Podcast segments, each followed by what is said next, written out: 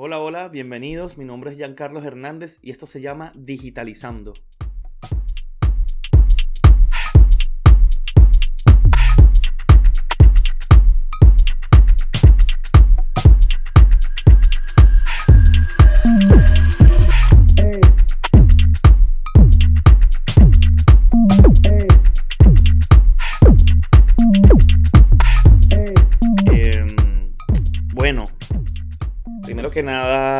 Bienvenidos. Estaba ausente, estaba ausente, no he tenido continuidad, la realidad. Eh, pero bueno, he estado bastante ocupado y aquí estoy retomando un poco eh, el tema del podcast, como les, les había comentado. Eh, un proyecto que había comenzado más o menos hace un mes. Pero bueno, más allá de, de- las cosas que han sucedido, más allá de los contratiempos, aquí estamos de nuevo. La idea del podcast de hoy, o el tema que tengo preparado, es, son varios en uno, y, trata sobre la mala producción en, en los medios o, en, o en, en las redes sociales cuando se va a consumir un contenido. Eh, el que me conoce sabe que a mí me encanta el género del reggaetón, me encanta muchísimo, desde pequeño, desde que ni siquiera se le llamaba reggaetón. Y una de las cosas por las cuales el reggaetón ha trascendido tanto y por las cuales ha sido eh, el número uno en los charts, en las listas, es porque se le ha dado relevancia, se le ha hecho medios de comunicación, eh, hay influencers dedicados al reggaetón, eh, hay programas que se dedican netamente a la música urbana y cosa que con la salsa, que con el merengue no hubo. Se puede decir que las redes sociales influyeron mucho en lo que, en lo que ayudó al reggaetón a mantenerse vigente hasta hoy día. Tanto así que tenemos alrededor de entre 20 y 25 años con, con el reggaetón prácticamente casi casi número uno. Eh, y si no ha sido el número uno en todos los años, pues en la mayoría de estos últimos 25 años, eso sí se puede decir. Y los, los dos grandes fenómenos de la música latina, los dos han sido en música urbana. Eh, la gasolina y despacito. Ahora digo música urbana porque si los, si los que han visto las redes saben que hay un dilema con el tema de que si es reggaetón o no es reggaetón, este, y el chombo y toda la cuestión. Que eso se los puedo explicar en, en otro episodio. Pero bueno, volviendo al tema. Eh, me gusta el reggaetón. ¿Y por qué traigo el, el tema del reggaetón a- en, en est- en- en este episodio? Pues sucede que, como les digo, primero que nada el reggaetón yo creo que se ha mantenido relevante por el tema de las redes. Justamente entró el reggaetón con la llegada de las redes sociales y ahora con las plataformas digitales. Eso en primer lugar. Y en segundo lugar, porque ya ahora hay muchos medios de comunicación que se dedican a hacer reportajes de reggaetón, que se dedican a dar las noticias de las personas que hacen reggaetón, no tanto así de la salsa, o no tanto así del merengue o de otro tipo de música. Eh, uno de estos medios de comunicación que sigue el reggaetón la música urbana, inclusive este influencer vive en Puerto Rico, eh, él ha agarrado relevancia de hace unos 4 o 5 años hasta hoy día. Es relevante en, Puerto Rico, que es de donde más se consume la música reggaetón, donde más nace. Eh, y resulta que los últimos videos que yo he intentado ver de él, de verdad, de verdad, de verdad, y no lo digo de mal, lo digo porque, porque mira, es algo normal. Si vives de las redes, tienes que, al fin y al cabo, intentar, dentro de lo posible, hacer un buen trabajo y una buena postproducción. Este muchacho, eh, y no es una crítica, porque al fin y al cabo no lo estoy criticando, yo lo estoy viendo desde un, desde un punto de vista de consumidor y es más como un consejo para que lo tomen en caso de que vea este video. Pero tampoco voy a decir el nombre porque obviamente eh, no es la idea crear polémica ni mucho menos.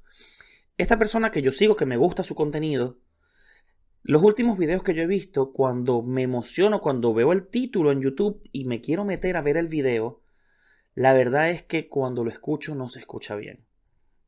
No se escucha bien. Y yo sé que quizás algunos de ustedes va a pensar, no, bueno, pero es que no tiene los recursos, eh, tiene que empezar con lo que tiene, que, que, es válido. Pero es que no, este muchacho tiene más de 5 años trabajando con la música urbana, ya se volvió locutor de radio, trabaja en una radio y aparte trabaja en sus redes sociales. Tiene el dinero para comprarse un micrófono, así sea de 100 dólares. Es un muchacho que le va bien, es un muchacho que, de verdad hace un buen contenido, porque no estoy diciendo que haga un mal contenido, simplemente que a veces cuando me meto hay unos videos cuyo audio es malo, es de mala calidad. Y eso se ve en, postproducción. A lo que quiero llegar con esto es que no está teniendo cuidado con la postproducción. Hiciste un buen contenido, con un buen invitado, con un buen tema, y quizás hasta con buenos micrófonos, pero en la postproducción no lo estás haciendo bien. O le bajas el volumen a los micrófonos eh, o le subes el volumen a la música de fondo o simplemente no editas el audio.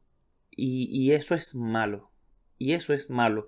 Porque a mí como consumidor no me gusta cuando intento entrar y escuchar el contenido y no me gusta porque me retumba, porque siento que la música de fondo está al mismo nivel o quizás no, más alta, pero casi al mismo nivel de la persona que está hablando y, entonces no logro entender lo que dice. Y, me parece que, hay que tener un poco más cuidado con eso. Lo tomo como ejemplo porque imagínense, imagínense que los podcasts, ahora los videos de YouTube, mucha gente le está llamando podcast cuando teníamos entre comillas entendido que los podcasts solamente eran de audio, pues ahora hay podcasts como este que yo estoy haciendo que es, video podcast también. Em, lo, lo lanzo en formato audio como también en formato de video en YouTube. Imagínense que hay personas que simplemente lo quieren escuchar y se le escuche mal. Es que, es que no hay color. Es que no hay por dónde tomarlo. Entonces, eh, es bueno tener en cuenta cuando tú quieres vivir de las redes sociales, porque aquella persona que no vive de esto no le importa. Es como las personas cuando quieren montar una foto en Instagram que, no la editan. Pero es que posiblemente esta persona lo hace porque simplemente quiere publicar una foto con su familia o un, selfie y ya, no pasa nada. Es que no hay, no, no hay problema con eso. Pero cuando tú quieres brindar contenido y vivir del contenido, tienes que hacer un mejor trabajo. Y si no lo sabes hacer tú, yo sí lo sé hacer, y sigo aprendiendo todo, cada vez que edito un video, cada vez que edito un audio, eh, sigo aprendiendo un poco más y mejorando las técnicas. Pero si yo no supiera o tuviese un equipo de trabajo detrás mío, pues que lo hagan ellos. Y yo solamente me dedico a salir en cámara y a crear el contenido. Y seamos un equipo de trabajo maravilloso. Entonces, es más que todo un consejo em, para, que, para que estas personas que quieren vivir del contenido, las personas que son influencers, o quieren ser influencers, que no tengo nada en contra de eso. Cualquiera puede ser influencer, yo no me lo creo, pero, pero personas que pueden tener mucha influencia o mucha relevancia en el mundo de las redes, en el mundo virtual, en el mundo online, es bueno que si ustedes quieren vivir del contenido, hagan un buen trabajo y entreguen un contenido de calidad. Este, ese era el primer tema que quería tocar eh, que es algo que me está sucediendo a mí cuando yo consumo contenido, porque aunque yo también creo contenido, también lo consumo, y es algo que me choca, me choca muchísimo. Eh, otro tema que quería tocar, que estoy llegando tarde, estoy llegando tarde porque realmente este es un tema que tiene más o menos una semana, una semana y algo. Mm, no sé si muchas personas vieron que Arcángel se metió en tremendo problema por unas declaraciones que dio en su Instagram. A lo que, a lo que Anita, la cantante brasileña, respondió. Respondió fuerte también. Eh, a ver, yo no voy a entrar en el tema. De verdad no quiero entrar en el tema. Me parece que esos son temas un poco más personales de ellos. Eh, no, no, voy a inclinarme hacia un lado y hacia el otro y crear polémica tampoco en este canal porque no es la idea. Yo no me dedico a la polémica. Me gusta, pero no me dedico a ella. Eh, los malos comentarios de las redes. Hay que tener mucho cuidado, pero sumo cuidado cuando se crea contenido y con lo que se opina. Hay que tener mucha cautela, porque si no, sucede esto. Como les digo, no voy a entrar en polémica, por lo tanto, no voy a entrar en, en el tema de si yo puedo decir lo que yo quiera o no, si lo que yo dije es verdad o es mentira, o si yo critico algo que yo hago, entonces la doble moral mía, no, no, no, no, no quiero entrar en ese tema que, que bastante polémica trae. Yo a lo que quiero llegar es que hay que tener cuidado hay que tener cuidado, porque si no se tiene cuidado, si no se tiene sumo cuidado con lo que se dice o con lo que se opina, con lo que se habla en Instagram, con lo que se publica en Instagram o en Facebook, o en YouTube, en, cualquier red social, te crea una mala reputación. Si las personas no lo entendieron como tú lo quisiste dar, eso es otro tema. Pero por lo mismo tienes que tener cuidado. Eh, hay que tener cuidado porque si no se cuida lo que se dice, te crea una mala, una mala reputación, una crisis online. Y, hay que cuidarse mucho de eso porque alguna carrera profesional de alguna persona se le puede venir abajo, se le pueden caer contratos, se le pueden caer patrocinios por este, este tipo de, movimientos. Y se han visto, se han visto. Eh, un ejemplo de esto fue, por ejemplo, Ronaldo, el, fenómeno Ronaldo, el delantero de Brasil, el mal llamado gordito, eh, Ronaldo en un momento dado se, había envuelto en una polémica donde eh, quería hacer una fiesta en un hotel donde él se estaba hospedando. Eh, él jugaba en el Real Madrid y resulta que contrató mujeres y le llegaron travestis. Los cayó a golpe, hubo una problemática, salió a la luz pública el tema y, a, Nike, por ejemplo, que era una de las, de las marcas grandes que patrocinaba a Ronaldo, le quitó el patrocinio. Es como les digo, hay que tener mucho cuidado con lo que se dice. Y, y, así como hay que tener mucho cuidado nosotros con lo que publicamos en las redes, si va a caer mal o si va a caer bien o de qué forma lo decimos, de aquí, de aquí parten dos premisas pienso yo, es, esta sí es una opinión personal. Uno tiene que saber que lo que uno dice, si se raya en polémica, va a tener personas que van a, a contraatacar, porque se sienten ofendidos. Y si ellos contraatacan, yo no me puedo molestar porque yo sé que, que estoy rozando la polémica.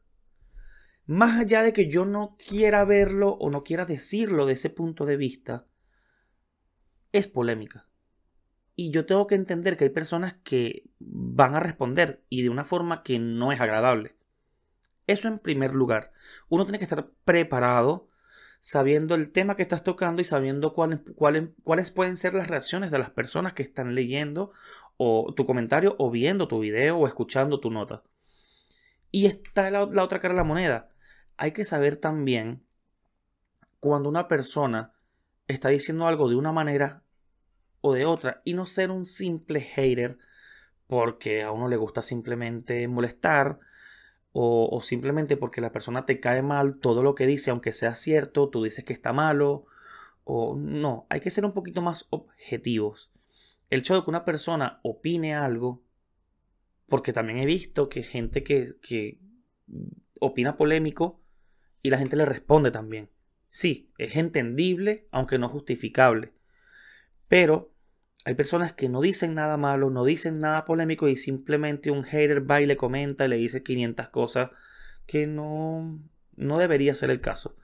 Eh, pienso que las redes sociales le han, dado, le han dado un poder a las personas de esconderse detrás de una pantalla después de un insulto o de una ofensa. Y me parece que eso está mal. Me parece que eso está mal. Me parece que, que hay que cambiar un poco también la tónica. Porque no es la idea, no es la idea de, de crear, crear odio en las redes. Twitter hoy en día es, clasificada como una de las redes sociales más tóxicas que existen. Y, efectivamente, eh, yo he visto eh, comentaristas, he visto comentarios o tweets de comentaristas deportivos donde dan una estadística, simplemente una estadística. No dicen que es bueno, no dicen que es malo, no opinan sobre la estadística, no dan su opinión, simplemente dan una estadística, un hecho real que sucedió y ya. y los comentarios de, de las personas es horrible. Es terrible. Eh, es, es, es que hay, hay, para estar en Twitter hay que ser muy fuerte de mente. Porque te destruyen con cada cosa. Un día das una estadística del, del Real Madrid dicen que eres del Real Madrid, la otra das una estadística del Barcelona, dicen que eres del Barcelona, la otra dices que el cielo no es azul porque es, negro, porque es de noche, y la gente te dice daltónico, o sea, es, es muy tóxico. Es muy tóxico, es, difícil estar en Twitter. Y, yo creo que hoy en día Instagram, no tanto YouTube, pero creo que Instagram se está volviendo igual, va en el mismo camino. Eh, eso es una de las cosas que también quería decir. La toxicidad en las redes. Eh, hay que tener un límite también de parte y parte, de ambas partes, de quien publica y de quien consume y responde. Eh, por eso es que pienso, pienso que hay que ser empático y pienso que, que hay que cuidar mucho lo que se dice. Eh, la, la sociedad está cambiando, las redes sociales llegaron para cambiar todo, para quedarse. Inclusive eh, cambiaron el modo, de, el, modo de, negocio, el modelo de negocio de, de, las modelos, cambiaron el modelo de negocio de la industria de la música, cambiaron el modelo de negocio, no sé si tanto del futbolista, pero sí de la publicidad. Y hoy en día, mientras más números tienes en Instagram, o en Facebook, o en Twitter, más famoso eres, más vales, más cuestas. Mm, tu precio sube con los números de Instagram, por dar un ejemplo. Y hay que tener mucho cuidado porque, porque es influyente. Es influyente en, dinero y en la sociedad. Eh, con esto me despido. Con esto me despido. Eh, era solamente hablar de estos temas. Eh, pronto estaré, estaré con algunos otros temas también que tengan que ver con redes, con marketing, con todo este tipo de cuestiones. Eh, muchísimas gracias por el apoyo. Eh, para los que están en YouTube, si, quieren, si les gusta, den like, compartan o suscríbanse. Sería de agrado. Pronto estaré intentando hacer un podcast con, con María Lamuño. Es una amiga, está motivada, le gustan las redes, se expresa muy bien. Eh, todavía no tenemos nombre del, podcast, pero quiero, quiero que sea algo duradero, algo, algo bien enfocado. Y no solamente del marketing, sino más de actualidad. Espero que, que este proyecto también les guste. Como les digo, suscríbanse, compartan. Muchísimas gracias por todo. Hasta luego.